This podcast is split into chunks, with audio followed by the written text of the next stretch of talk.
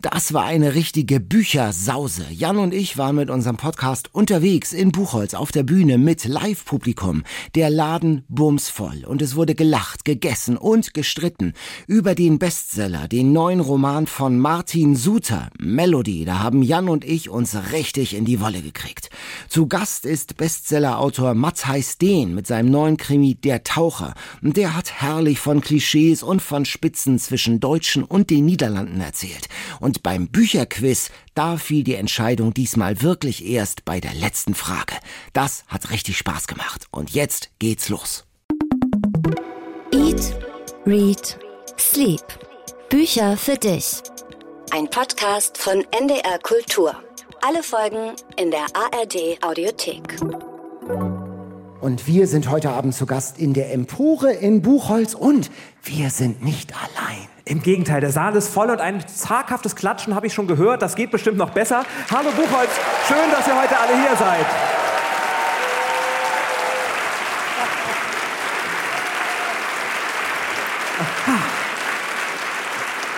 Wunderbar. Allein dafür hat sich die Reise schon gelohnt. Allein dafür ein warmer Regen. Eat, Read, Sleep heute live mit Publikum. Und das ist für uns wirklich auch, die wir sonst immer nur allein im Studio hocken, ganz besonders aufregend. Wir freuen uns wirklich riesig. Wir, das sind Daniel Kaiser. Und Jan Ehlert und wir sind Redakteure beim Norddeutschen Rundfunk bei NDR Kultur. Und seit mittlerweile fast drei Jahren feiern wir mit unserem Podcast das Lesen. Alte Bücher, neue Bücher, Lieblingsbücher. Und das eben auf eine ganz besonders sinnliche Art, denn unser Podcast heißt ja Eat, Read, Sleep, also Essen, Lesen, Schlafen. Es gibt also auch immer was mhm. zu essen. Diesmal hat Jan gekocht. Es riecht schon lecker und eins kann ich sagen, es wird kein Fisch sein. Nein, ganz sicher nicht. Es ist ein Essen, was gut warten kann, habe ich gelernt in dem Buch von Theresa Preha, aus dem es ist. Und es ist vermutlich das am weitesten gereiste Essen, das wir bis jetzt im Podcast hatten. Es hat sich mit mir in Hannover auf den Weg gemacht, über einen Umweg von Soltau und dann über viele kleine Dörfer. Und jetzt steht es hier schon seit ein paar Stunden. Aber bevor wir dazu kommen, Daniel, haben wir auch noch ein bisschen Musik mitgebracht. Mal schauen, ob du sie erkennst.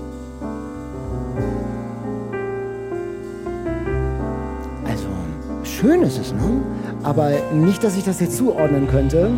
Es ist Sleeping Dancer, Sleep On von Wayne Shorter. Also Schlaf, der schlafende Tänzer, Schlaf weiter. Weil das Schlafen ja manchmal ein bisschen zu kurz kommt in unserem Podcast, hören wir immer, haben wir gedacht, heute nicht, dass ihr jetzt einschlaft, aber wir spielen ein bisschen Musik, Schlafmusik zu Beginn. Aber auch, weil es die perfekte Musik für einen gelungenen Abend ist. So heißt das im Buch von Theresa Preauer. Die perfekte Musik für den Hintergrund dann braucht man gute Freunde, die haben wir auch hier im Saal. Und man braucht eben das perfekte Essen. Und das habe ich für dich gebacken heute, Daniel. Das perfekte Essen. Also so hoch hat die Latte aber noch nie jemand bei uns gehängt, Jan. Jetzt bin ich mal gespannt. Das perfekte Essen. Die literarische Vorspeise. Ich wehe mal ein bisschen Geruch zu dir rüber. Erkennst du, was es ist? Sonst haben wir hier auch Zettel, wo es draufsteht. Wo es draufsteht. Ich meine, es ist erkennbar, es ist eine Quiche. Soll ich jetzt die ganze Quiche essen? Die ist für dich. Die ist, die ist für mich. Wirklich ein Essen, was bei Theresa Preyor ein Essen ist, für den Weltfrieden ist es gut, sagt sie, mhm. für Abende mit Freunden ist es gut und es ist leicht zuzubereiten, wurde mir mhm. versprochen. Das stimmte so, so mäßig, ja. aber ich hoffe, sie schmeckt. Aber es geht auch darum, man macht so einen Teig, der kann da auch liegen und dann kommt die Füllung rein. Genau. Magst du Quiche? Ja, gern. Doch, ja. ja. Ich, ich es ist übrigens, du musst es loben, weil meine Schwiegermutter ist eine Meisterin des Quichebackens und hat mir schon so viele Quiches gemacht, die lecker waren. Und ich habe das Rezept auch von ihr. Also es, es soll schmecken. Genau, also es geht los. Die Konsistenz ist schon mal professionell, soweit ich das beurteilen kann. Mhm. Ich habe hier auch so ein Messer. Ne? Die schmeckt super. Es ist keine vegetarische Quiche. Es ist keine vegetarische mhm. Quiche, nein. Man kann sie aber auch mit Räuchertofu machen. Also alle von mhm. euch, die kein Fleisch essen, man kann das Rezept abwandeln und auf den Speck dann einfach verzichten. Also auf den Schwierigkeitsgrad von 1 bis 10, wie schwer es genauso, ist es Schmeckt es genauso. Ich würde sagen, es war jetzt eine, eine 3 von 5. Ah, das ist gut. 3 von 5? 3 von 5. Ach so. Ja. Also eine 6 von 10 dann ungefähr. Also okay. Mhm. mhm. mhm. Das ist machbar. Es ist sehr lecker, sehr gut dieser Weltfrieden-Aspekt, der überträgt sich jetzt noch nicht so automatisch sofort, aber, aber ich hoffe, dass das im Laufe des Abends noch äh, eine Rolle wenn spielt. Wenn du die ganze Quiche gegessen hast, dann wirst du einfach so wohlig gefüllt sein, dass der Weltfrieden kommt. Es gibt in dem Buch von Theresa Preauer, Kochen im falschen Jahrhundert, heißt es, ganz viele kleine Rezepte. Die Quiche ist nur eins davon. Und es wird in diesem Buch auch sehr viel getrunken. Ein anderes Rezept ist eine Kiste Cremant und eine weitere Kiste Cremant und hinterher wird die ganze Stadt, die ganze Straße mit Cremant geflutet. Also es geht sehr alkoholisch dazu und das, Daniel, ist wahrscheinlich auch ein Thema, was sich heute ein bisschen durch den Abend zieht, denn auch bei unserer Bestseller Challenge wird relativ viel getrunken. Die Bestseller Challenge. Martin Suter Melody haben wir gezogen, haben wir gelesen für diese Folge. Und ich sag mal, das letzte Buch von Suter, das wir bei uns im Podcast hatten, diese Schweinsteiger-Biografie, einer von uns, das war nicht gerade vergnügungssteuerpflichtig. Äh, ich hatte ein bisschen Angst, aber ich hatte auch Jan im Ohr, der sagte, eigentlich ist Martin Suter super. Also okay, Melody heißt der neue Roman. Worum geht's? Es geht um Tom, das ist ein junger Jurist, der ganz dringend einen Job braucht. Der hatte sich erhofft, als Sohn eines reichen Vaters durchs Leben zu kommen, doch der Vater ist pleite gegangen und hat sich dann umgebracht, also muss jetzt Tom arbeiten. Er muss lernen, selbst eine Krawatte zu binden und Vorstellungsgespräche angehen. Kannst du einen Krawattenknoten? Kann ich. Oh, also auch den für Fortgeschrittene? Kann ich. Ah. Aber ja, leider habe ich keine dabei, um es jetzt zu demonstrieren. Ja. Kann ja jeder behaupten. Also über eine Zeitungsannonce, so richtig oldschool mit Chiffre, äh, bekommt der Tom einen Job bei einem stinkreichen Politiker. Der war Strippenzieher in der Schweizer Politik und der ist mittlerweile steinalt, todkrank und er lebt in einem riesigen Haus mit Butler und Köchin, alles vom Feinsten. Was will er von Tom? Tom soll seinen Nachlass ordnen. Ähm, super Bezahlung, ein Angebot, das man nicht ablehnen kann. Er soll die die Aktenberge eines ganzen Wirtschafts- und Politikerlebens durchforsten und die Wirtschaftsskandale im Schredder verschwinden lassen. Und im Haus, in diesem Haus, in dem er da auch wohnt, hängen auffällig viele Gemälde, Ölbilder, die eine Frau zeigen. Und diese Frau ist Melody, die Liebe des Lebens dieses alten Mannes. Der war vor Jahrzehnten schockverliebt in sie, war eine Buchhändlerin. Sie haben sich in der Buchhandlung getroffen und sie wollten sogar heiraten, aber sie kam aus einer marokkanischen Familie. Ähm, sie hieß nicht Melody, sondern eigentlich Tarana, das heißt Melodie und deshalb hat sie sich selbst den Namen Melody gegeben. Sie war schon verlobt worden mit einem anderen und kurz vor der Hochzeit mit diesem Politiker verschwindet sie spurlos. Und nach und nach sehr langsam erfährt Tom diese Geschichte, was damals mit Melody passiert ist. Also warum ist Melody verschwunden? Wie ist es ausgegangen? Also ein Mann, der alles hat, der sich alles leisten kann, der konnte eine Sache nicht haben. Warum? Was ist mit Melody geschehen? Jan, diese Melodie, ist das ein Ohrwurm für dich geworden? Ach, also da kam natürlich schon Great Gatsby, der große Gatsby-Gefühle auf. Die eine große Liebe, man hat alles und die eine kriegt man nicht. Und du sagst ja, eigentlich ist Martin Suter super. Mir ging es bei diesem Buch, ich war überrascht, wie schnell ich durch war. Also ich dachte, es sind ja 300 Seiten und ich habe angefangen zu lesen und plötzlich war ich schon bei Seite 250. Und das ist ja eigentlich erstmal immer ein sehr gutes Zeichen, wenn man beim Lesen nicht ständig auf die Seiten schaut und denkt, oh, wieder erst drei geschafft, sondern wenn man schon merkt, ich komme in einen Fluss rein. Und das muss ich sagen, das kann Martin Suter einfach. Der kann Geschichten erzählen, der kann Spannung, rote Fäden konstruieren, der kann auch Personen zeichnen. Da geht er nicht allzu sehr in die Tiefe, aber dieses Personal, also der Butler, der da ist und die Haushälterin, die sind relativ schnell charakterisiert und kriegen so schon ein bisschen Leben eingehaucht. Also du merkst, ich bin dieser Geschichte, dieser Melodie eigentlich ganz gern gefolgt, aber ich habe das Gefühl, ja. ich bin damit etwas alleine hier. Ja, ich, ich äh, weiß gar nicht, ob wir dasselbe Buch gelesen haben. Also ganz ehrlich, ich fand's echt sterbenslangweilig. Seitenlang ausschweifend. Da ist so ein alter Alpha-Dude der erzählt so Cognac-Glas schwenkend aus seinem Leben, von dem, was er für seine große Liebe hält. Das ist so eine Mischung aus Maria Kron und Werthers echte Werbung. Jetzt bin ich der Großvater ähm, in, hom in homöopathischen Dosen. Äh, er sagt dann immer diese Melodiegeschichte. Er erzählt es wirklich ein Kapitel lang, dann ist es ein paar Kapitel Pause, bevor es dann zum nächsten kommt. Und so wird das Ganze gestreckt, wirklich irrational gestreckt, wie eine ganz dünne Suppe. Das ist Cliffhanger für ganz arm. Name. Das hat mich wirklich total genervt. Ich habe da passiert, du hast gesagt, der kann eine Spannung erzeugen. Ich habe das Buch gelesen, ich habe gedacht, wann passiert denn endlich mal was? Wann geht es denn mal los? In der Tat, man liest das schnell. Das mag aber auch an der Zeilenanzahl und Buchstabenanzahl pro Seite gelegen haben, dass man schnell durchkommt. Ähm, er sagt dann, ich will dich nicht länger auf die Folter spannen, Tom. Und dann wieder nur so ein Mini-Fragment. Also ein bisschen mehr Fitzek, ein bisschen weniger Laberei hätte noch was gerettet. Ich gebe zu, am Ende gibt es so anderthalb okayische Twists, Ui. wo man so sagt, ja, doch. Aber meine Fingernägel sind wirklich gänzlich unabgekaut. Ich habe äh, da äh, keine große Freude gehabt. Ich habe gedacht, warum, was will der eigentlich von mir?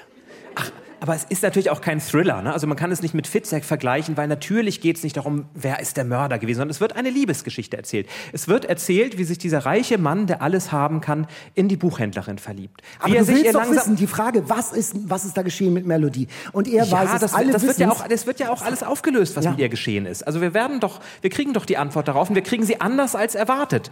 Und natürlich irgendwann denkt man vielleicht, man weiß jetzt, wie es ausgeht, aber wir kriegen sie trotzdem anders als erwartet. Also wurde sie entführt, wurde sie ermordet, ist sie durchgebrannt mit einem Geliebten, weil kurz vor der Hochzeit verschwindet sie schließlich. Das sind doch spannende Fragen. Und ich finde, ja. natürlich, sitzt man, natürlich sitzt man da mit am Lehnstuhl und hört sich die Geschichte an und denkt manchmal nach drei Seiten, okay, wieso kann er jetzt schon nicht mehr? Das war wirklich recht kurz. Man hätte das auch am Stück erzählen können.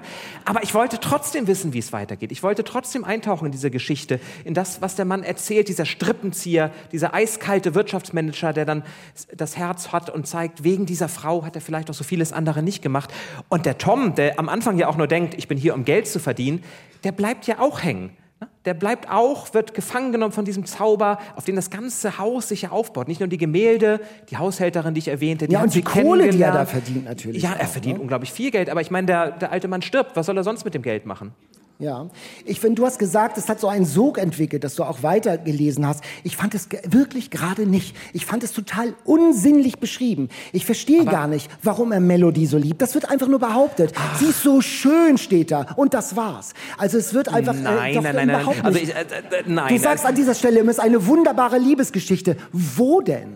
Also an vielen Stellen, wenn beschrieben wird, wie sie das erste Mal in dieses, in dieses sehr teure Restaurant gehen und sie lachen sich kaputt über die kleinen Mikrospeisen, die da geboten werden, da passiert ja schon mehr als einfach nur zu sagen, du merkst, sie haben einfach einen tollen romantischen Abend miteinander verbracht und wie sie dann aufblühen, wie sie, wie sie ihn ihren Eltern vorstellt, wie er dann sie in seine Wohnung einlädt und sie besteht aber darauf, im Gästezimmer zu bleiben. Da sind so viele Nuancen, wo ich schon finde, da ist viel mehr drin, als einfach nur zu sagen, ja, ich verstehe gar nicht, warum er sie liebt. Also ich konnte das schon nachvollziehen. Ja, natürlich kann man da aufzählen, was da passiert, aber ich habe seine Gefühle überhaupt nicht verstanden. Es, ist, es hat mich nicht mitgerissen, ich habe es emotional nicht verstanden. Wie groß ist von 0 bis 10 der Erschütterungsgrad bei dir in diesem Buch? Ich meine, das ist ja ein ernstes Thema. Was ist mit Melody, äh, Melody passiert? Da spielen so Themen wie Ehrenmord möglicherweise eine Rolle. Wie hat es dich erschüttert? Drei von fünf. Immerhin, um eine schöne Sache zu sagen, das Cover ist schön. Nein, also es ist, es, ist, es ist mehr als das wirklich. Also es ist jetzt, es ist kein Wellebeck auf dem Erschütterungsgrad, deswegen hatte ich eigentlich gedacht, dass du vielleicht mehr damit anfangen kannst. Es ist jetzt, es ist natürlich auch nicht, ist auch nicht die Liebesgeschichte des Jahrhunderts, aber es ist einfach eine solide, gut erzählte Geschichte mit spannenden Twists, mit Personen, die sympathisch werden, denen man gerne folgt und die finde ich auch schon in Erinnerung Du hast es ja selber eingeräumt, die Tiefe der Person ist überschaubar. Ähm, also ja spannend erzählt, Seiten. also ist wirklich, da haben wir eine andere Definition von Spannung. Also ich habe äh, schon äh, wirklich gedacht, zum Glück ist es bald nach 250 Seiten vorbei. Also es ist ja nicht. Ähm, Wobei ja. es doch am Ende wirklich spannend wird, wenn sie sich dann auf die Suche die letzten, machen, was ist jetzt mit ihr die passiert. Die letzten 20 Seiten. Ja, ist doch besser als die ersten 20 Seiten. Aber vorher sind 230 andere Seiten. Also ich habe wirklich nicht verstanden, warum, warum ist das ein Bestseller? Oder ja. ist es ein Bestseller, weil Suter draufsteht? Es ist sicherlich auch ein Bestseller, weil Suter draufsteht. Ich meine, auch Bastian Schweinsteiger war ein Bestseller und das lag sicherlich nicht an der literarischen Qualität, aber es ist eben, wie gesagt, es ist bei Suter, da weiß man, was man kriegt. Man weiß, es wird ein netter Leseabend und danach legt man das Buch beiseite, hat sich gut unterhalten, so wie so eine ARD-Vorabendserie. Das war mein zweiter Suter-Versuch. Ich bin noch nicht komplett überzeugt. Welches Buch von Suter soll ich lesen, um jünger zu werden? Lila Lila, auf jeden Fall. Das ist das?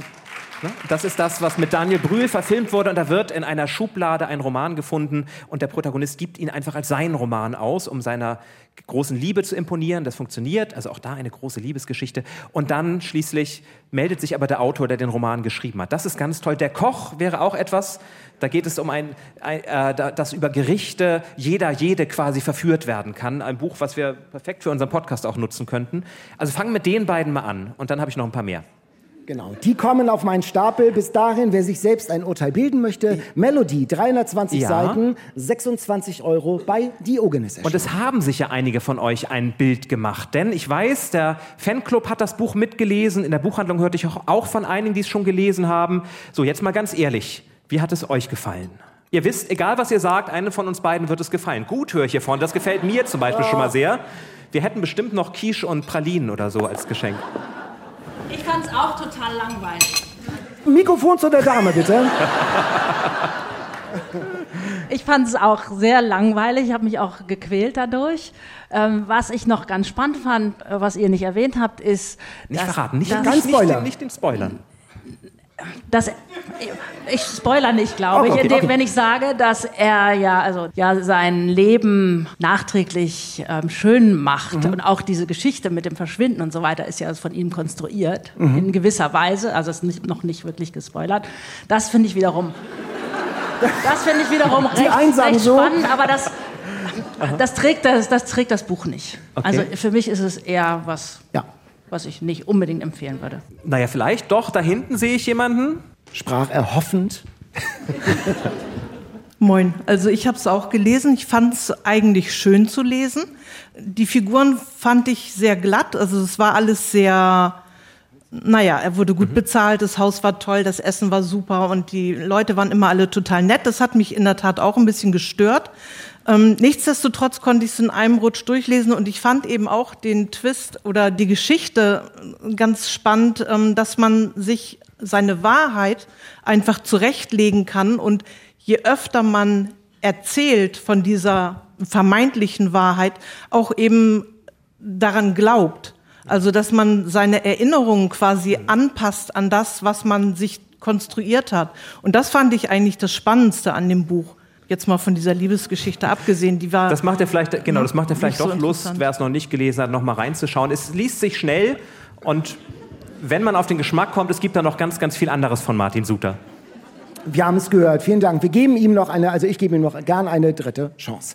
Viel mehr Freude hatte ich mit einem Buch, das hier spielt in dieser Gegend, das ich mitgebracht habe. Es spielt in der Gegend in der Lüneburger Heide im fiktiven Ort Mühlheide. Das Buch heißt Sibir von Sabrina Janisch.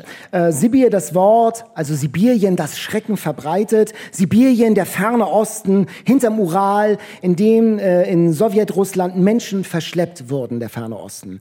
Und das ist Lailas Familiengeschichte. Ihr Vater Josef, hier in der Lüneburger Heide, in so einem Häuschen, hört Stimmen im Alter, spricht mit diesen Stimmen. Was sind das für Stimmen? Sind das bei ihm dementielle Ausfälle oder hört er sie wirklich? Sind das Geister der Vergangenheit? Und das ist der Ausgangspunkt. Und dann erzählt die Tochter seine Geschichte, ihre eigene Geschichte über mehrere Generationen. Ihr Vater, der Josef, ist nach dem Zweiten Weltkrieg als Deutscher von der Sowjetarmee, von der Roten Armee verschleppt worden, wie Hunderttausende andere deutsche Zivilisten nach Osten, nach Sibir. Und in diesem Fall ist Sibirien dann Kasachstan. Und er lebt da jahrelang mit seiner Familie im Hunger, im Stalin-Terror. Seine Mutter verschwindet gleich am Anfang in einem Schneesturm. Er sucht sie jahrelang. Menschen werden von Kommunisten einfach abgeholt, abgeführt, verschleppt. Menschen werden schuldig aneinander, weil sie einander verraten. Und die leben da zehn Jahre, bis dann Mitte der 50er Jahre Adenauer kommt und einen Deal mit Moskau macht. Und sie dürfen dann ausreisen nach Deutschland und siedeln sich hier in der norddeutschen Tiefebene in Niedersachsen an und leben neben den ansässigen Deutschen von hier. Und alles kommt in Bewegung plötzlich, diese ganzen Erinnerungen, das Verschütterte, nach dem Zusammenbruch der Sowjetunion. Da kommen nochmal Menschen aus Kasachstan, Deutschstämmige, und da begegnen sich Familien von damals her aus der Verbannung und alte Schuld wird wieder plötzlich aktuell und es kommt alles in Bewegung. Und Sabrina Janisch, die erzählt vom harten Überleben in Sibir, in Sibirien, davon, wie schwer es fällt, in Deutschland eine Heimat zu finden, wie die Angst bleibt. Dieser Josef hat immer Angst. Beim Elternsprechtag sitzt er im Klassenraum am Fenster, fühlt sich total unwohl, kommt ein Geräusch an der Tür, er springt aus dem Fenster, weil er denkt, das sind die Russen, es ist die Geheimpolizei, die ihn abholt und verschleppen will. Äh, die Angst sitzt, also die Nerven liegen blank all die Jahre. Das Buch erzählt von Josef und seiner Tochter Leila und wie sich da Biografien dann über Generationen vererben, gleichen und spiegeln. Und mich hat das auch erschüttert. Mhm. Erschüttert? Auch. Großartig. Also ich, hab, ich war sehr dankbar, dass ich es dann doch gelesen habe. Ich fand, es wird ja auf zwei Ebenen erzählt. Wir haben die Kindheit des Vaters in Kasachstan und wir haben die Kindheit von Leila in Mühlheide. Und mich hat besonders diese Geschichte des Vaters sehr ja, erschüttert oder sehr berührt, der eben als ganz kleiner Junge noch mit seinen Großeltern, seiner Mutter, seinem kleinen Bruder von den Russen gefunden wird, von den Sowjets in Zug gesteckt wird und sie fahren eben ganz weit weg. Der kleine Bruder stirbt auf dem Weg, die Mutter, du hast es gesagt, verschwindet. Und da gibt es eine ganz bewegende Szene gleich zu Beginn. Er hat nämlich im Wald eine Hütte gefunden und gedacht, dort kann man Schutz finden. Er, der kleine Josef. Und genau in dieser Hütte werden sie dann entdeckt. Und er macht sich die ganze Zeit Vorwürfe, dass er am Ende schuld ist, dass sie entdeckt und deportiert wurden. Und wie diese Traumata sich dann weitertragen, wie die eben auch immer dann in der Geschichte von Laila, die ihn beobachtet, die das gar nicht verstehen kann, die sich wünscht, endlich mal einen Vater zu haben, der wie die anderen Väter doch alle ist und nicht mit all diesen komischen, wir handeln alles aus, wir reden über alles das fand ich ganz spannend, diesen Generationenkonflikt auch, wo man so ein bisschen spürt, dass da viel Geheimnisvolles ist, was sie einfach nicht begreifen kann. Und Sabrina Janisch hat ja gesagt, das ist auch ein bisschen ihre Familiengeschichte, wo sie da aufarbeitet, wie sie ihren Vater vielleicht gesehen hat und wie sie ihn heute sieht. Und das sind so tolle, tolle Figuren. Es gibt eine Tante, eigentlich heißt sie Antonia, aber sie wird von allen Tante Ömir Ölim genannt. Das ist kasachisch für Leben und Sterben. Und je nachdem, wo sie halt ist, weiß man, die Menschen leben oder sie sterben, weil sie ist so eine Schamanin geworden. Sie geht in die Häuser und macht auf ihre ganz typische Art dann eben die Behandlung. Und das zu lesen, diese Figur, die so eine Mischung zwischen Hexe und Schutzheilige ist, das fand ich ganz, ganz toll gezeichnet. Und da habe ich auch diesen Sound, diesen, ich verstehe nicht alles aus der Generation meiner Eltern. Mein Vater kommt auch aus Ostpreußen äh, und äh, meine ganze, die Familie meines Vaters ist geflohen. Da gibt es ja auch dieser fremde Klang der Sprache, dieses ostpreußische Platt und die Geschichten, die es da gab aus den ostpreußischen Wäldern. Das war schon eine andere Welt als in Lübeck-Mäusling. Und dieses Reiben, diese Hitze, die da entsteht, diese Energie, habe ich auch in diesem Buch wiedererkannt, mit diesen schamanischen, übersinnlichen Figuren, die es damals in Sibirien, in Sibir gab und die es eben jetzt auch hier in Niedersachsen gibt. Und ich fand ganz stark, wie sie in äh, diese Traumata vererben. Wie sie ganz natürlich, wie, also Arnold ist so ein Kumpel von der Leila und die ziehen so durch die, durchs Dorf, durch die Kleinstadt. Und wie die Eltern legen sie Geheimvorräte an. Sie verbuddeln und in, in irgendwelchen äh, Trafohäuschen oder so verstecken sie vermeintlich wertvolle Sachen, die man noch mal drauf kann. Also Snickers Traumata, und Fantadosen Snickers zum Beispiel. Und, äh, wichtige Sachen. Äh, Snickers und Fantadosen, die ihnen wichtig sind. Ein geheimes Leben neben dem Öffentlichen. Nicht nur damals in der Verbannung, sondern auch hier. Und äh, die Frage ist eben, wie viel Sibir, wie viel Sibirien, wie viel Verbannung steckt eigentlich auch in unserem Alltag, also in Tüdelchen in Mühlheide, wo ist dieses Sibir und ich würde sagen, es ist eben kein geografischer Ort, die man auf einem Globus, einer Karte findet, sondern es ist ein psychologischer Ort, ein Ort in unserer Seele. Also wie viel Verbannung ist eigentlich in uns und wie viel Brüche sind in unserem Leben. Und das fand ich wirklich auf die zwölf in diesem Buch und wirklich ganz anrührend. Also eine ganz klare Empfehlung von uns beiden. Und wenn ihr neugierig geworden seid, es ist auch ab kommendem Montag zu hören auf NDR Kultur in der Reihe am Morgen vorgelesen. Da senden wir ja jeden Morgen um 8.30 Uhr immer aktuelle Romane. Und da wird jetzt auch Sibir von Sabrina Janesch ab Montag zu hören sein. Also schaltet doch mal rein und macht euch selbst ein Bild. Aber ich würde sagen, von uns beiden geht Daumen der Daumen hoch. auf jeden Fall schon mal hoch. Genau, 352 Seiten bei Rowold erschienen für 24 Euro. Wem würdest du es schenken? Das würde ich vielleicht auch gerade, ich habe ja schon angedeutet, also dass es mich auch äh, in meiner eigenen Familienbiografie anspricht, Menschen mit einer ähnlichen Familienbiografie auch ansprechen, deren Eltern und Großeltern in so einer Kriegsgeneration in, im Krieg groß geworden sind, den Krieg erlebt haben und die Brüche und die Narben äh, in die Familie natürlich dann weitergetragen haben. Und äh, äh das kann ich mir vorstellen, dass das diese Menschen äh, auch in besonderer Weise anspricht. Mhm. Mich also, hat das angesprochen. Ich habe auch noch ein Buch mitgebracht und Daniel, ich, es ist noch Quiche da. Du hast noch nicht mal das erste Stück gegessen. Wie viel soll ich denn davon noch essen? Nein. Warum hast du denn noch nichts von deiner eigenen Quiche gegessen? Das ist doch die eigentliche Frage. Ich rede mal erstmal über das Buch und dann schauen wir da später noch drauf. Kochen im falschen Jahrhundert habe ich mitgebracht von Theresa Preauer, junge österreichische Autorin. Und man sieht schon an diesem Cover, schönes Cover, von ihr übrigens auch selbst gemaltes Cover, sie ist auch Künstlerin, dass es in diesem Buch natürlich um Essen geht. Das heißt ja auch Kochen im falschen Jahrhundert. Und es beginnt gleich mit einer ganz entscheidenden Frage, die ich, mich auch, die ich mir dann auch gestellt habe. Wann hast du eigentlich dein erstes eigenes Salz gekauft? Wann war der Moment, wo man feststellte, ich habe gekocht, aber das Salz fehlt in der eigenen Wohnung? So eine Art Selbstständigwerden über das Essen. Das ist die eine Ebene, dass es ganz viele philosophische Gedanken über das Essen gibt, über Essgeräte, über Sachen, die sich bestimmt auch in Daniels geheimer Küchenschublade finden, die wir schon mal durchforsten durften. Also Sachen, von denen ich noch nie gehört habe. Und dann geht es aber auch um ein Abendessen um ein junges Paar, eine Gastgeberin, die wird auch nur Gastgeberin genannt, sie kriegt keinen Namen, und sie lädt in ihrer neuen Wohnung jetzt erstmals Freunde ein. Ein befreundetes Paar, die sind mittlerweile verheiratet, und den Schweizer, einen Freund, der zwar auch eine Freundin hat, die kann aber nicht mitkommen. Und so beschließt sie, sie will jetzt ja mondän, gesellschaftsfähig sein. Ich mache den großen, perfekten Abend. Eben mit Quiche, die Quiche, die warten kann, die Quiche, die gut für den Weltfrieden ist, mit Jazzmusik im Hintergrund, mit dem richtigen Cremant. Alles ist perfekt geplant.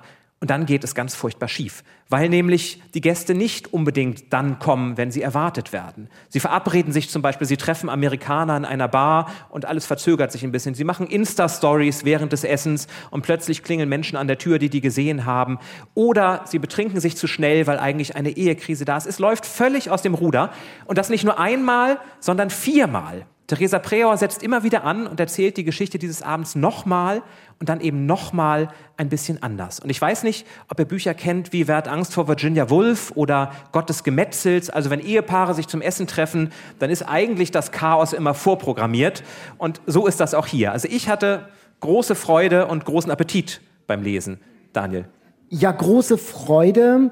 Ähm, ich fand das Buch unterhaltsam und gut und ich fand es äh, auch intensiv, äh, weil sie immer wieder neu ansetzt, wie du sagst, und immer wieder diesen Abend neu erzählt. Aber man muss sich klar sein, das ist wirklich ein dysfunktionaler Abend. Also da geht es wirklich, wirklich zur Sache. Der Schweizer nervt, dieses Paar kommt eine Stunde zu spät, oh, wir haben noch die Amis da getroffen. Die Instagramisieren das Abendessen, du hast es so gesagt, das Bemühte äh, des Gastgeberdaseins. Also ich habe irgendwo gelesen, ach, das ist das perfekte Geschenk, wenn man zum Essen eingeladen ist. ich möchte sagen, ich möchte das nicht als Gastgeschenk bekommen. Ich würde mich in meinen Gastgeberqualitäten doch irgendwie sehr kritisiert fühlen. Mich hat so ein bisschen gestört, so diese, äh, so eine gewisse Überheblichkeit und Gehässigkeit im Ton gegenüber auch der Gastgeberin. Die will erwachsen sein, die gibt sich Mühe, die wird so ein bisschen vorgeführt. Dass die Playlist zum Beispiel, vielleicht da bin ich besonders getriggert. Ich bemühe mich auch immer um, wenn ich Gäste habe, dass ich die richtige Musik einschalte. Und von dieser Playlist, die da so kritisiert wird, da habe ich ganz viele Titel auf meiner Playlist. Und es kann sein, dass ich mich ertappt fühlte und deshalb würde ich jetzt einfach in Opposition zu diesem Buch gehen und würde sagen, ja, aber das ist doch auch ein Bemühen und das ist doch nicht nur Show, sondern das ist doch, gehört doch auch so richtig Ja, dazu. ich habe die Playlist gar nicht als, die Seitenhiebe gar nicht als so gehässig wahrgenommen. Im Gegenteil, es ist eine von einer KI programmierte Playlist, die halt immer dann das Lied spielt, was jetzt gerade passt. Du warst deiner Zeit voraus, Mein Daniel. Leben ist ein seelenloser Algorithmus. Vielen Dank, Jan, für diese... Aber es spielt eben auch mit diesen Selbstvorstellungen, diesen Erwartungen. Wie will ich denn sein? Da gibt es so schöne Sätze, die Gastgeberin bereitet alles vor, setzt sich dann genauso hin, wie sie denn gerne sitzen möchte. Lässig und zugewandt möchte sie wirken. Und es wird immer wieder auf die Spitze getrieben und sie ist ja allen gegenüber böse. Nicht nur der Gastgeberin, sondern eben ganz besonders auch den Gästen, der Katze, die dann irgendwann auch noch auftaucht. Hast du so, hast du so ein Essen schon mal erlebt? Ja, ja, Wirklich? doch, doch. Also eine von den vier Versionen. Es gibt ja auch die, wo am Ende die Polizei kommt und die Straße in Cremant schwimmt. Ähm, das vielleicht noch nicht. Aber diese Gedanken, die man ja hat, so, jetzt sind wir eingezogen, neue Wohnung, jetzt bin ich erwachsen quasi, jetzt bin ich angekommen und jetzt lade ich ein und jetzt muss ich aber auch einem bestimmten Ideal entsprechen. Und das fand ich so erfrischend, dass sie sagt, Natürlich gibt es diese Vorstellung, da muss dann eben der Tisch von einem ganz bestimmten Designer sein, da muss ein Wildblumenstrauß stehen, damit es alles ein bisschen chaotischer wirkt, der aber natürlich auch irgendwo gekauft und von der Floristerei zusammengesteckt wurde. Also dieses, dieses Ironisieren, dieses Brechen mit den Erwartungen, das fand ich toll, weil ich mich auch immer wieder mal ertappt fühlte und dachte, ach ja, das hätte ich wahrscheinlich auch gemacht, wenn ich Daniel und Katharina zum Essen eingeladen habe.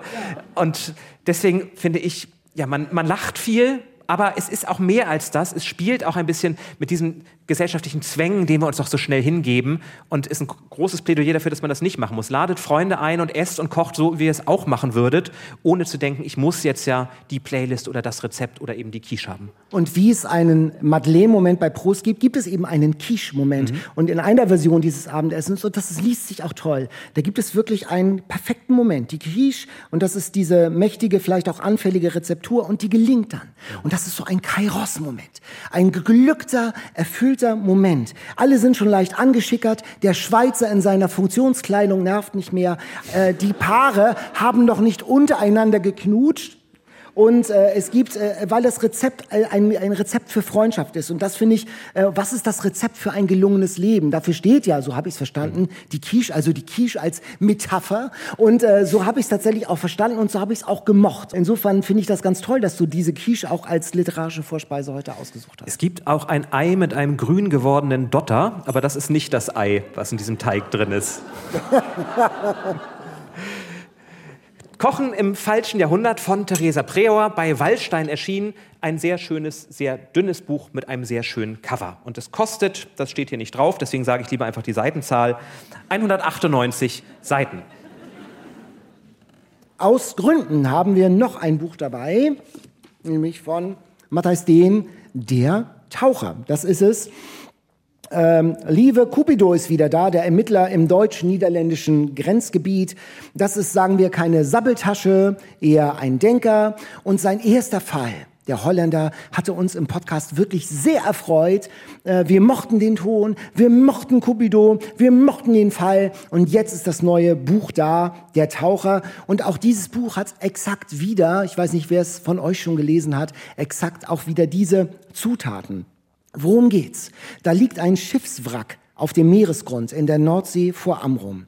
Ein Bergungsschiff, eigentlich auf der Suche nach so einem Kapeister gegangenen Container in der Nordsee, findet das Wrack, aber nicht nur das Wrack. Was ist das? In der Kamera, da ist ein Taucher plötzlich an Bord, mit Handschellen festgekettet, tot erstickt.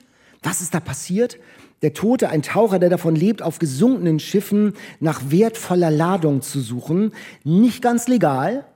Ähm, was steckt hinter seinem Tod? Sind es Konkurrenten aus dieser Wracktaucher-Community? Ist es ein Familienstreit mit seiner geschiedenen Frau? Oder sind es Leute, die den Taucher unter Druck setzen, weil dessen Sohn, sagen wir, kriminelle Energie zeigt, andere verprügelt und so? Das ist ein ganz schönes Früchtchen, der Kleine. Und die Stimmung stimmt wieder, finde ich. Der Fall ist spannend. Allein als die Taucher an den Fesseln sehen, dass seine Körperhaltung ein Hinweis, ich will gar nicht so viel ver verraten. Äh, es hat, äh, hat wieder diese Zutaten vom Holländer, es hat Spannung und es hat irgendwie diese Typen und vor allen Dingen diese maritimen, raue, äh, wortkarge Nordseeatmosphäre. Also ein Buch, was mich, ich habe den Holländer mit euch ja nicht gelesen, sondern mit diesem Buch jetzt eingestiegen, was mich wirklich auch sehr begeistert hat. Deswegen für alle, die es noch nicht kennen, der Taucher von Matthijs Dehn. Auch eine Empfehlung von uns beiden. So viele heute. Ja. Und wir haben natürlich auch Matthias Dehn heute hier. Und das ist jetzt der Moment, Matthias, wo wir uns sehr freuen, wenn du zu uns auf die Bühne kommst. Herzlich willkommen. Heute zu Gast bei Eat, Read, Sleep. So, Matthias, und jetzt natürlich gleich. Darf ich dir eine Quiche anbieten oder möchtest du lieber eine Praline? Äh, ich möchte gerne äh, ein Stück Quiche. Wie gut, dass Daniel was übrig gelassen hat. Matthias, du bist ja mit diesem Buch unglaublich erfolgreich, auch mit dem ersten schon, mit der Holländer. Und auch das ist gerade wieder auf der Bestsellerliste der unabhängigen Verlage. In der Buchhandlung, wo wir waren, schon längst ausverkauft.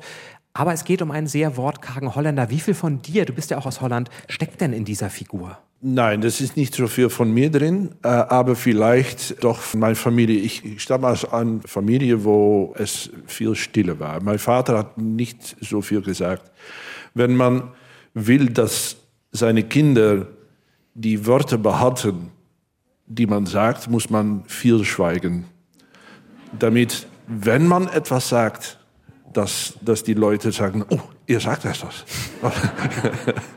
Einige Leser haben, ich glaube, dass das Leser, die mir äh, aus dem Süden stammen, haben gesagt, dass Liebe Cupido einsam ist, weil er so wenig sagt. Und ich glaube nicht, dass er einsam ist. Er sagt nicht so viel, das ist alles. Und er hat ja und, einen Hund, einen äh, großen. Er hat einen Hund. Äh, und äh, wenn, wenn die Leute, die nicht so viel sagen, alle einsam sind, dann gibt es hier im Norden von Holland und Norden von echt Millionen von einsamen Menschen. Aber ich glaube nicht, dass heute Abend das beweist, dass das nicht so ist. Mhm. Was wir heute machen hier, das, ich glaube, das könnte nicht in Holland. Das, oh, die, die, so. Nou ja, die, die, die, die Gemeinschaft, die, die Gemeenschap, ja. äh, die, die, man hier hat, das ist, ja, man kann das von niederländischer Perspektive aus sagen, dass es ein bisschen altmodisch ist, aber es, es ohne Gemeinschaft äh, kommt die Einsamkeit. Mhm. Und ich glaube, dass, dass es in Deutschland echt noch viel mehr von dieser Gemeinschaft gibt, dass man einander zuhört und über Bücher diskutieren kann. Und das, ja, das gefällt mir sehr. Mhm. Nach dem Holländer der Taucher, beide spielt an der Nordsee, auf dem Wasser, ein Polizeiermittler im Grenzgebiet zwischen Deutschland und ja. den Niederlanden. Bist du so eine Wasserratte? Also bist du schon mal getaucht? Nein, nicht getaucht. Ich habe Leute gesprochen, die getaucht haben. Ich habe sehr gut zugehört. ja, meine Frau äh, hat getaucht und äh, ich habe auch Leute gesprochen äh, auf die Insel, die getaucht haben. Leute, die äh, ich erfinde nicht so viel. Die Leute, die hier im Buch äh, vorkommen, das sind Leute, die ich auch in, in echter Leben kenne. So ein Taucher, die ein Bergungsunternehmer wird, die ein, ein großes Schiff äh, kauft, ein altes äh, Nordseekutter, um, wenn man taucht in ein Schiff mit wertvoller Ladung, dann, dann, ist das lang, dann dauert das lange, bevor man äh, genug hat, um reich zu werden. Aber wenn man ein großes Schiff hat mit einem Greifer, dann geht das ein bisschen schneller. Aber das berührt ja diese Bergungstaucher und diese Wracktaucher, das berührt ja einen sensiblen Punkt der norddeutschen Geschichte, denn in vielen auf den vielen norddeutschen Inseln, am Rom oder auf den Heiligen, ähm, da hat man davon ja auch, sagen wir mal, gelebt auch. Ne? Ja, also ja. ein Schiff sinkt, man geht dahin und äh, so halb legal bei Nacht und Nebel holt man sich dann die Sachen. Auf der Heilighoge, habe ich gehört, sind manche Wohnzimmer damit bestückt mit Einrichtungsgegenständen von gesunkenen Schiffen. Ja, solche Wohnzimmer gibt es auch auf die niederländischen Inseln. Die gibt es überall, die Archipel. Und das, ja, das, das haben die Leute miteinander gemein. Und das, das wäre nicht so schlimm, wenn es in der Tat Taucher sind, die nur mit Druckflasche runtergehen und etwas hochholen und in, äh, das ist nicht so schlimm. Aber wenn es dann einen Kutter gibt mit einem Greifer, die das, das ganze Schiff in, in, in einige Stunden leer holt, dann gibt es ein Problem. Und äh, auf der Schelling, das, äh, das von, von Westen aus das dritte Watteinsel von den Niederlanden, äh, gibt es zwei von diesen Leuten, die das so zehn Jahre lang gemacht haben, bis die Frankreich, England und die Gesetze strenger gemacht haben. Und jetzt kann er das nicht mehr machen und ist er ein netter Bergungsunternehmer, die Containers. Aber mit dasselbe Schiff macht er, äh, wenn man einen Container verliert, dann kann man die Leute in Terschelling anrufen und die gehen dann mit die Kutte, äh, die suchen die Container. Aber mit dasselbe Schiff, womit sie auch die Wracken leer geholt haben, mit, mit der Greifer, mit der Lampe drauf und einer Kamera. Und wenn man dann ja, einen Container sucht und man findet einen Wrack, ja. Das, das wollte ich dich fragen, weil du sagst, viele der Figuren gibt es auch wirklich. Ja. Es gibt Vorbilder. Vieles, was diese Figuren machen, ist ja nur so halblegal. Hattest du da nicht auch Angst, ja, Geheimnisse aber, aber, zu verraten? Aber es ist, äh, auf die Insel gibt es ein anderes. Wenn die, wenn die Leute nach, auch die Badegäste, wenn die nach die Insel, äh, die gehen über den Deich. Wenn sie über den Deich sind, sind auf die Fähre, die haben die das Gefühl, wir sind in einer anderen Welt mit anderen Gesetzen und anderen Leuten und ein, ein anderes Typ von Menschen. Das ist auch wirklich so gewesen sehr lange. In, in, ich, ich, weiß nicht genau, wie es hier in, mit die deutsche Watteninsel ist, aber in, Holland waren die, die, die, die westfriesische Watteninsel, die haben noch bis, bis die 18. Jahrhundert eine eigene Außenpolitik gehabt und ein eigenes äh, Gesetz und ein eigener äh, äh, was ist die andere Galg, wo man äh, Leute. Äh, Ach so, äh, Justiz? Ähm, Justiz, ja, ja, ja. Ähm, also, also ein Galgen, ja? Ein Galgen? Ja, ja, ein Galgen. ja, ja, ja, ja. Justiz. Okay, ja. Wenn man auf Ameland die Todesstrafe bekommen hat, kon konnte man nicht nach Festland äh, umzu. Ah. Nein, dann, mussten, dann, dann gab es nur der Herr von Ameland. Und die Echo von diesen Umständen, die, die spürt man noch immer. Ja, Deutschland und Niederlande, da gibt es ähm, so, obwohl es ja gar keine Grenze, keine sichtbare Grenze gibt, ist auch beim Holländer im ersten Band, da ja. geht, äh, ist schon wichtig, auf welcher Sandbank äh, der Tote gefunden wurde. Ja. Ähm, gibt es diese, ist das so, also im Grenzgebiet, gibt es da so Sticheleien? Wie, wie, wie sieht ja, man sich das? Es, es, die, die Grenzfrage gab es auch tatsächlich, ich habe nichts erfunden, äh, die, die Grenzfrage äh, gab es auch tatsächlich. Ich glaube, dass, dass der EU in Brüssel gesagt hat zu Holland und den, äh, äh, Niederlanden und Deutschland, nun mach mal's, das, das muss vorüber sein, das, das muss alles sein. Aber es war bis vor einigen Jahren so, dass äh, in die Emsmunding gab es zwei Sandbänke, wovon die Deutschen haben gesagt, das sind unsere Sandbänke. Wenn die Holländer bei Delfzijl über den Deich gehen und die stecken die Füße in Wasser, ist der Füße in Deutschland.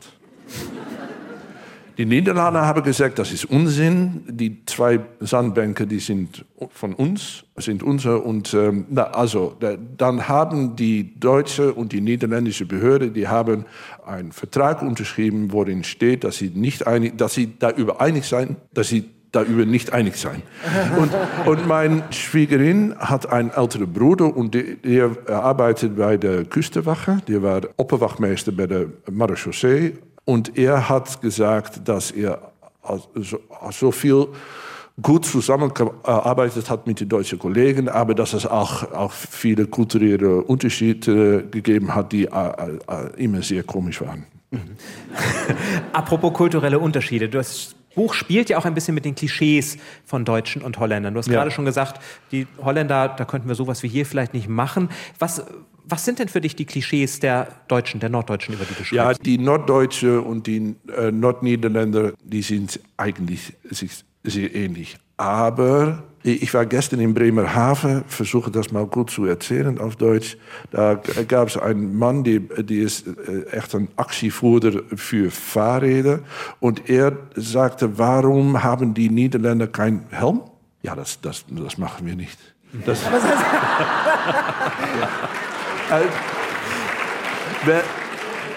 überall, überall, wo man äh, in Deutschland kommt und es gibt eine kleine Stufe, das ist Vorsicht, Lebensgefahr. Das findet man in Holland nicht. Eine andere Justiz habt ihr da. Wie werden deine Bücher denn in, in den Niederlanden gelesen? Also äh, gibt es da einen Unterschied? Merkst du, dass, dass die, äh, dass die äh, anders wahrgenommen werden, dass die, dass die sich vielleicht auch auf den Schlips getreten fühlen? Ich habe die Bücher geschrieben äh, auf Einladung von einem ein Deutsch von der Mare Verlag. Mhm. Äh, der, der Nikolaus Gelbke hat gesagt, kann der Junge kein Krimi schreiben. Und ich dachte, ich versuche es mal, so eine Frage von äh, das Land von Derek und Tatort, da kann man kein Nein sagen. Es ist nicht mein Genre, aber ich versuche es mal. Und äh, ich dachte, das ist nur in Deutschland, das kommt nicht in Holland. Aber dann hat mein Verleger hat gesagt, was, was machst du? Ja, ich sage, hier mit dem Buch. Und er hat es auch in Holland äh, verlegt und das, das geht auch gleich gut. Und das stimmt doch ein bisschen optimistisch, nicht? Derek und, Ta Derek und Tatort kennst du und guckst du? Da, ich bin sehr nah an der Grenze aufgewachsen in, in, uh, in Boekelo, uh, Hengelo, Enschede, das ist uh, bei Gronau in Bad Bentheim. In den 70er Jahren haben wir auch Fernsehen gehabt und man, man konnte auch deutsche Fernsehen sehen. Ist das deutsche Fernsehen besser als das holländische? Nein. nee, nee, das war so komisch von die Nasynchronisatie. Wir haben Unterschriften. Äh, und, äh, äh, Untertitel. Ja, ja Untertitel. Die Westerns mit deutschen. ja, wir haben viel darüber gelacht. Jetzt hast du ja mit Liebe Cupido einen Kommentar geschaffen, der schon im zweiten Buch auftaucht. Und in diesem Roman merkt man auch, es gibt da noch so ein dunkles, nicht geklärtes Geheimnis, das ja. wir jetzt gar nicht so sehr verraten wollen. Aber es gibt das. Also das heißt, Liebe Cupido ist sicherlich ja noch lange nicht auserzählt, oder? Das Problem ist, ja, man braucht, wenn, wenn man eine Reihe zu schreiben versucht, ein, nicht nur Geschichte in ein Buch, aber mhm. auch Geschichte, die über mehrere Bücher hinausgeht. Aber wenn ich mehrere Bücher schreiben will, dann muss ich auch mehrere Morde erfinden. Und ich bin sehr froh, wenn ich einen Mord erfinde. Das ist sehr selten. Ich schreibe jetzt das dritte Teil Und darin wird diese Familiengeschichte von Liebe Cupido, ich versuche auszufinden, was, was da passiert ist. Mhm. Ich weiß auch nicht, selbst nicht genau, was dort passiert ist. Also ein besonderer Moment der Spannung. Wenn man es liest, ich habe immer auch so Filmszenen vor Augen. Also es ist ja sehr dicht und sehr ja. atmosphärisch auch. Hat da Hollywood noch nicht angerufen? Nein, Hollywood nicht, aber ja, ich darf doch nicht sagen, wer. Aha! Ja, ich habe einen Vertrag unterschrieben. Es wird eine Miniserie daraus, zumindest äh, von dreimal 90 Minuten oder sechsmal drei Viertelstunden. Und das wird wie The Bridge. Das ist ein, eine Serie auf Netflix, war das, glaube ich, von, von äh, Dänemark und Schweden gibt es hier, wird es hier ein, eine Serie geben von Deutschland und die Niederlande. Ja. Mhm. Ah,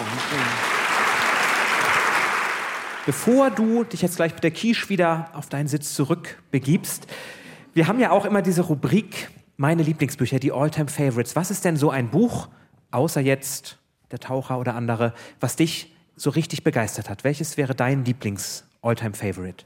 Ich denke jetzt an Hilary Mantel auch weil sie äh, letztes Jahr unerwartet äh, gestorben ist. Und sie hat die, die drei Bücher über äh, Thomas Cromwell geschrieben. Ich möchte gerne so gut schreiben als Hilary Mantel. Sie schreibt auch äh, ins Niemandsland zwischen Belletristik und Sachbuch. Sie hat das alles sehr gut recherchiert, aber sie hat mit Thomas Cromwell gemacht, was man in einem Sachbuch nie machen darf. Nämlich, wir wissen die Gedanken und die Gefühle von Thomas Cromwell.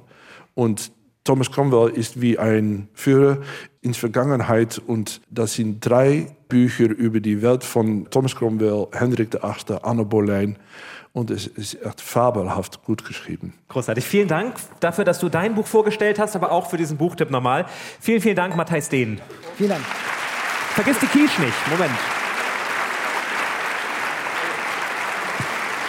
Bitte schön. Ich komme dann mal wieder zu dir. Matthijs Dehn, der Taucher, 314 Seiten, bei Mare erschienen für 22 Euro. Genau, das war jetzt schon die perfekte Überleitung für meine Lieblingsrubrik, nämlich die Alltime Favorites, eure, unsere Lieblingsbücher. Und da haben wir auch diesmal wieder einen Tipp von euch aufgegriffen. Die Alltime Favorites. Und zwar hat uns diesmal Birgit geschrieben und Birgit sagte, das ist wirklich eines der schönsten Bücher, welches ich je gelesen habe. Wundervoll geschrieben, wahre und total verrückte Geschichte. Und zwar geht es um das Buch Susanna von, nimmst du einmal die Quiche kurz hoch, ist ja immer noch was da. Susanna von Alex Capu. Sie führt uns in Mitte des 19. Jahrhunderts ein Feuerwerk aneinandergereihter Wörter, Suchtgefahr, schreibt Birgit. Capu zeichnet ein grandioses Bild der Zeit und seiner Menschen in Basel, fesselnd, traurig, lustig, alles, was ein Roman haben soll. Und bei Alex Capu, ich hätte jetzt fast gesagt, wie bei Martin Suter, kann man eigentlich gar nicht so viel falsch machen. Der kann einfach gut schreiben. Bei diesem Buch, er packt ein, finde ich, gleich von der ersten Seite. Das Buch beginnt, ich lese das mal vor, da war dieses Mädchen. Ich wünschte, ich hätte sie gekannt. Ich wünschte, ich wäre schon auf der Welt gewesen, als sie dem Pferdeknecht Anton Morgenthaler, der doppelt so groß, dreimal so breit und fünfmal so schwer war wie sie, in einem Akt entschlossener Notwehr mit dem rechten Zeigefinger das linke Auge ausstach. So beginnt das, also reichlich Handlung ist dabei, so beginnt das Buch. Und diese Frau, dieses Mädchen, das ist wirklich noch ein kleines Mädchen, das hat Angst vor dem schwarzen Mann. Und Anton Morgenthaler hat das Problem, er spielt den schwarzen Mann und sie kann nicht so ganz unterscheiden. Und deswegen ist es dann wirklich Notwehr. Dieses Mädchen heißt Susanna Fasch mit westfälischem Dehnungs-AE, Dehnungs also Fesch oder Fasch. Und Sie schließt dann mit diesem Pferdeknecht Freundschaft, reist mit ihrer Mutter nach Amerika, mitten hinein in die Zeit des American Dream, als erste Glühbirnen die Stadt erleuchten. Der Moment, in dem die Brooklyn Bridge plötzlich erstmals mit elektrischem Licht erstrahlt, also aus Nacht Tag wird, der ist ganz wunderbar beschrieben. Aber wo Licht ist, ist eben immer auch Schatten. Susanna stellt dann fest, dass die tourenden Wildwest-Shows doch ein Bild von den Ureinwohnern in Amerika vermitteln, mit dem sie nun gar nichts anfangen kann. Die Ureinwohner werden auch als billige Arbeitskräfte auf dieser Brooklyn Bridge herangezogen. Die lernt sie kennen. Ihr Sohn aber ist so begeistert von diesen Wildwest-Shows und will unbedingt hin und die Großmutter nimmt ihn mit und sie kann gar nicht verstehen, warum er unbedingt diesen Revolver haben will und Billy the Kid spielen will. Und um ihm dann ein anderes Bild zu zeigen, reist sie mit ihm in das noch unbekannte Amerika, wirklich in den wilden Westen und versucht dort die Ureinwohner zu finden. Also eine wahre Geschichte einer wahren Künstlerin, Carolyn Weldon ist dann ihr späterer Künstlername, die Alex Capu hier aufgeschrieben hat und wirklich so fantasievoll, mit so starken Figuren, mit so viel Handlung und so viel Zeitkolorit, dass ich eigentlich Birgit nur recht geben kann. Ein ganz, ganz tolles, fesselndes Buch. Das stimmt. Äh, ist wirklich eine ganz tolle Geschichte an sich schon so. Und dann bin ich wirklich fast umgekippt, als ich erfahren habe, diese Frau, die gab es wirklich. Ausgewandert eben in die USA, wurde dann später zur Privatsekretärin von Sitting Bull, also von dem äh, indigenen Häuptling. Wahnsinn. Ähm, äh, da kommt wirklich frische Luft rein mit diesem Buch, was man, also in diesem Buch, da geht es um Bewegung. Da kommt plötzlich Bewegung in die Welt, nämlich in Form des Fortschritts, der Eisenbahn. Die Stadtmauer der kleinen Stadt wird durchbrochen sozusagen von der Eisenbahn und plötzlich kommt die Welt in Bewegung. Alle leiden vorher unter ihrem Phlegma. Die Männer haben noch wenigstens, also in Tüttelchen wenigstens, Kriegsdienst in Afrika, sitzen am Lagerfeuer, erleben Abenteuer, erleben die Zeit ihres Lebens und kommen dann nach Hause und äh, heiraten, gründen eine Familie und werden Mitglied im Schützenverein als ultimativen Kick. Aber das war's dann auch. Und äh, ausbrechen aus diesem Phlegma, aus einer ewig währenden Midlife-Crisis, darum geht's ja auch in diesem Buch. Ähm, es gibt so eine ganz schöne Szene, die Mutter von der Susanna, die sitzen da in Basel in diesem Wohnzimmer äh, und der Vater schwadroniert, ein bisschen suterhaft die ganze Zeit und und sie träumt sich weg sie, weil sie musikalisch ist, träumt sie sich in das Klarinettenkonzert von Mozart und sagt, oh, ist das schön. Und sie hört ihn nur noch so und hört, ah, der zweite Satz ist besonders schön.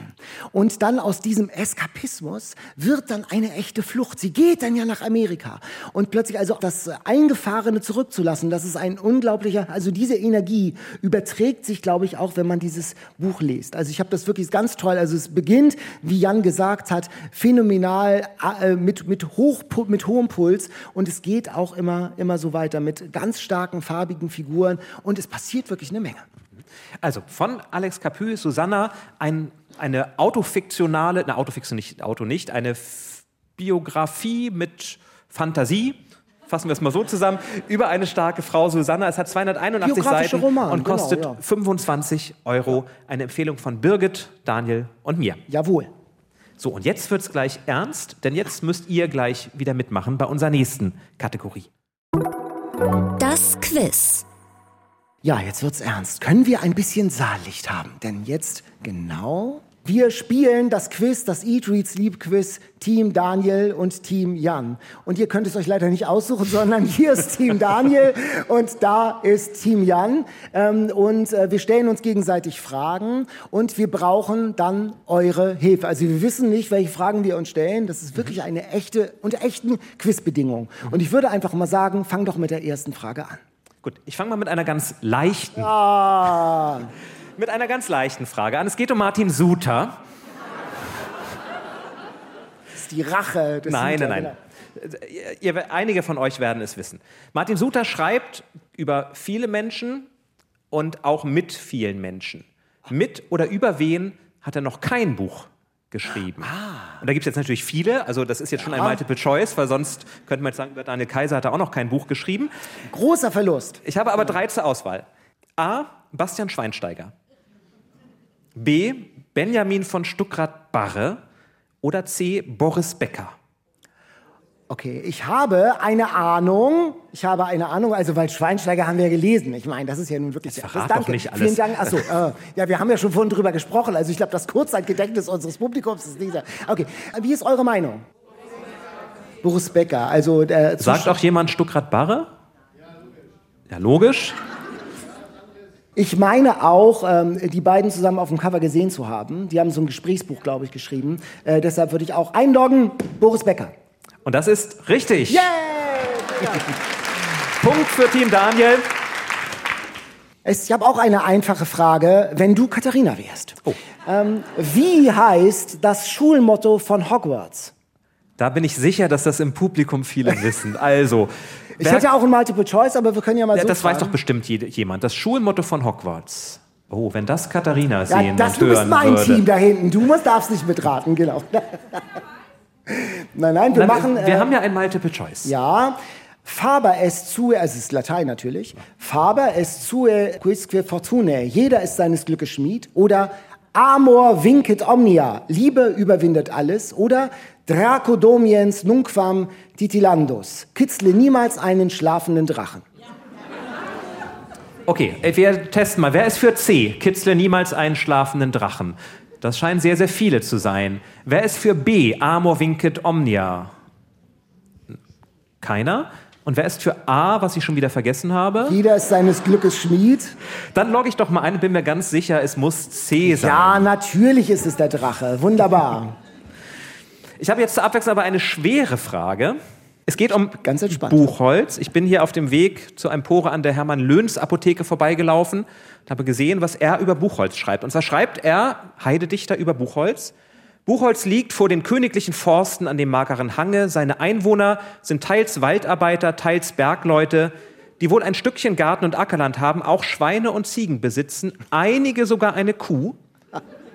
Doch ein Tier, und hier steht jetzt der Name des Tiers, ein Tier gibt es in ganz Buchholz nicht. So, Buchholz hervor. Welches Tier kann das sein? Ist es A, ein Pferd? Ist es B, ein Elefant? Oder ist es C, ein Kaninchen? Also auf der niedersächsischen Landesflagge ist doch meines Wissens ein Pferd. Also in Buchholz wird es doch wohl ein Pferd gegeben haben. Aber es kann doch nicht an allen Orten in Niedersachsen Pferde geben. Naja, aber die Wahrscheinlichkeit ist doch größer als ein Elefant erstmal.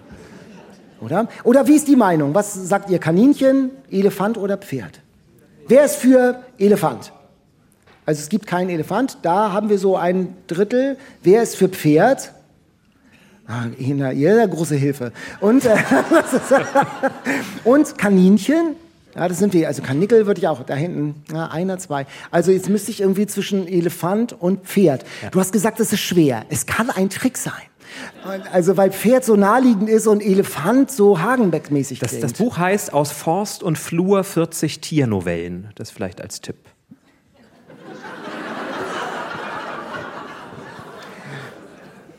was, was soll ich sagen? Pferd. Ich sage, es gibt kein Pferd. Und das ist richtig. Es gibt in Buchholz Ah! offenbar zur Zeit von Hermann Löhns zumindest kein Pferd. Wir haben das jetzt nicht kontrolliert, ob es jetzt eins gibt. Stattdessen nennt man, es gibt Pferde, höre ich hier vorne. Wunderbar, sehr viele sogar. Lücke geschlossen, großartig. Wir hatten ja zuletzt einen niederländischen Lauf. Wir hatten äh, Harry Mulisch, die Entdeckung des Himmels. Wir hatten Martin Ethard, der Nachtstimmer, ein wunderschönes Buch über einen Orgelstimmer, ganz tolles Thema. Und heute hatten wir Matthijs Dehn. Und äh, wie heißt der einflussreichste Roman des 19. Jahrhunderts aus den Niederlanden, also Schullektüre bis heute, nachdem sogar eine Kaffeemarke benannt ist? Ja. Matthijs darf nicht mitraten, zum Glück er ist in meinem, meinem Team. Ich hätte einen äh, Multiple Choice. Ja, oder weiß es so schon jemand? Also der einflussreichste Roman, nachdem eine Kaffeemarke benannt ist. Ist es Albert Darboven? Ist es Max Havelaar oder Duwe Egberts? Ich höre verschiedene. Hier vorne ein ganz überzeugtes Duwe Eckbert. Auf einer Skala von drei bis fünf, wie sicher? Vier. Vier, Das oh, schon das ist schon sehr sicher. Acht von zehn. Also, Wer, wer ist denn für Darboven? Ja, da hinten ein paar. Das ist die einzige Kaffeemarke, die ich erkannt habe. Wer ist denn für Max Have? La. Auch nur wenige. Duwe Eckbert? Wunderbar. Und viele Holland-Fahrerinnen und Fahrer darunter. Ich logge ein und schaue schüchtern zu Matthijs Dehn. und Matthias Dehn, komm Duwe noch mal kurz auf die Eckbert. Bühne, um uns zu sagen, was die Antwort ist. Das ist nicht Douwe Egbert. Der Schriftsteller heißt eigentlich Eduard Douwes-Decker, aber er hat ein Pseudonym Multatuli und er hat das Buch geschrieben Max Havelaar. Max Havelaar. Oh. Oh, die, Also, danke, danke, danke. Bleib bei Matthijs, Matthijs, Matthijs, Matthijs, Matthijs. Sag doch mal, äh, ich habe das auch bei Wikipedia gefunden. Das ist noch Schullektüre. Müsst ihr, worum geht's da? Was ist das für ein Buch? Ja, wir mussten das alle lesen auf die, in, in der Schule. Es ist ein, äh, ein Buch äh, über eine amtliche Behörde, die geht äh, zu Indonesien, damals unser Indien, was eine Kolonie. Und er hat dort versucht, Missbrauche, Missstände Missbrauche äh, zu, zu lösen. Und er hat äh, da, äh, und er versucht es, und er versucht es, und er versucht es. Er kommt bis zu unserem König, Willem III. Und ist nicht gelungen. Und er wird äh, er nennt sich dann Max Havelaar äh, und ist, äh, endet in Armut und hat dieses Buch geschrieben. Und hast du es gern gelesen? Ja, ja, es ist ein sehr gutes Buch. Ja. Es ist wahr, ich habe gefunden, es ist im 19. Jahrhundert, also so die Generation äh, 19. bis 20. Jahrhundert, Thomas Mann, die haben das gern gelesen. Das war ein international in Europa bekanntes ja. Buch, heute in Deutschland vergessen, in noch immer Schullektüre auf den Niederlanden. Würdest du es uns empfehlen, auch mal zur Hand zu nehmen? Ich kann mir vorstellen, dass wenn du das liest, dass du dir fragst, ja, wenn geschieht nur etwas. es ist wie ein, eine Sammlung von, von Geschichten, die miteinander zusammenhängen und am Ende des Buches wird alles klar, wie alles zusammenhängt und äh, ist die gro große Tragödie da und es war auch ein sehr unpopuläres Buch, weil es sehr kritisch war äh, auf mhm. unsere koloniale Politik. Vielen Dank, Matthias okay. Dehn. Jan, ein guter zweiter Platz. Ich, ich, sehe schon, ich denke dann doch nochmal über, über leichtere Fragen nach beim nächsten Mal. Aber ja. vielen, vielen Dank für diese Buchtipps. Und wenn ihr noch Buchtipps habt, wo ihr sagt, das sind so tolle Bücher, die müssen wir ja auch mal vorstellen. Zum Beispiel das wichtigste Buch, was in Litauen in der Grundschule gelesen wird, dann schreibt uns eine Mail an eatreadsleep.ndr.de und vielleicht stellen wir das dann hier auch bald vor. Jetzt kommen wir zu einem neuen Buch, nämlich dem Bestseller für die nächste Folge. Wir losen hier einmal aus von der Bestsellerliste, der Spiegel-Bestsellerliste und den Independent Buchverlagen. Und ich habe die Bestsellerbox, die hat mir Katharina extra noch vorbeigebracht. Ich habe sie zu Hause vergessen. Und jetzt müssen wir, ja, es tut mir leid, normalerweise ist es wirklich eine mit Eat, Read, Sleep gebrandete, beklebte Keksdose. Und jetzt haben, ja doch. Und jetzt werden wir einfach, her, ich darf jetzt, äh, ich darf ja. Ja, aber wir haben erst noch einen Jingle. Wir müssen Ach, ja die Spannung aufbauen. Ach ja. Bestseller Challenge. Die Auslosung. Also hier sind Lose drin. Hast du einen Wunsch? Ja, habe ich. Oh. Da ist ein Buch drin von Melina Michiko Flascher und das würde ich mir wünschen. Österreichisch-japanische Autorin. Ich habe es auf drei von fünf Zettel geschrieben. Dieser war nicht dabei. Es ist ein anderes Buch und zwar ist das das Buch von El Hotzo von Sebastian Hotz, dem äh, Internet, Twitter, Kolumnisten äh, und äh, Influencer, kann man ja schon sagen. Mindset, dieses Buch. Hast du schon gelesen? Nein. Nein. Also die Kritiken waren äh, nicht abgeneigt. Ich bin, bin gespannt, wie ihr es findet. Mindset Sebastian Hotz. Wenn ihr mitlesen wollt, dann tut das doch, lest gern mit und schreibt uns, wie ihr diesen Bestseller findet an eatreadsleep.ndr.de. Genau, und dann werden Katharina und ich beim nächsten Mal dieses Buch lesen und gemeinsam vorstellen. Und ja, sagen wir mal so, ich bin gespannt. Twitter-Perlen auf Romanform gebracht, ist die Kritik, die ich im Hinterkopf habe. So, das war es jetzt auch schon fast. Danke, dass ihr da wart und ich, wir sind im Juni im ganz, in ganz Deutschland unterwegs. Read, Sleep on Tour. Wir kommen vielleicht ja auch in eure Nähe. Am besten schaut ihr bei uns im Internet nach unter ndr.de-eat, Read, Sleep. Da findet ihr alle Termine, fast schon alle Gäste und auch die Infos, wie ihr da an Karten kommen könnt. Und am allerbesten abonniert ihr unseren gratis Newsletter. Zu jeder Folge kommt heraus. Und auch am aller, allerbesten ist es, wenn ihr diesen Podcast in der ARD Audiothek abonniert, dann verpasst ihr wirklich keine Folge. Und das war Eat, Read, Sleep hier live aus der Empore in Buchholz. Und zum Abschluss wollen wir euch noch einmal hören. Und dann kommt gut nach Hause und viel Spaß beim Hören und Lesen. Tschüss. Bis dann. Vielen Dank, Buchholz. Eat, Read, Sleep. Bücher für dich. Ein Podcast vom NDR. Moment, wir haben noch was, und zwar einen Podcast-Tipp. Vielleicht kennt ihr die NDR-Satire-Show Extra 3 aus dem Fernsehen. Die machen auch einen Podcast, nämlich Bosettis Woche. Comedian Sarah Bosetti nimmt jeden Freitag die Themen der zurückliegenden Woche auseinander zusammen mit einem Gast. Es geht um Weltpolitik, um Promiklatsch oder Netzempörung mit entsprechend skurrilen Tönen aus Radio, Fernsehen und Internet. Also hört da mal rein, wenn ihr pointierte Satire mögt. Alle Folgen von Bosettis Woche findet ihr in der ARD Audiothek. Ja, und genau da solltet ihr natürlich auch Eat, Read, Sleep abonnieren, damit ihr keine Folge verpasst und das Ganze auch weiterempfehlen, damit alle Bookaholics diese großartige Eat, Read, Sleep Community kennenlernen.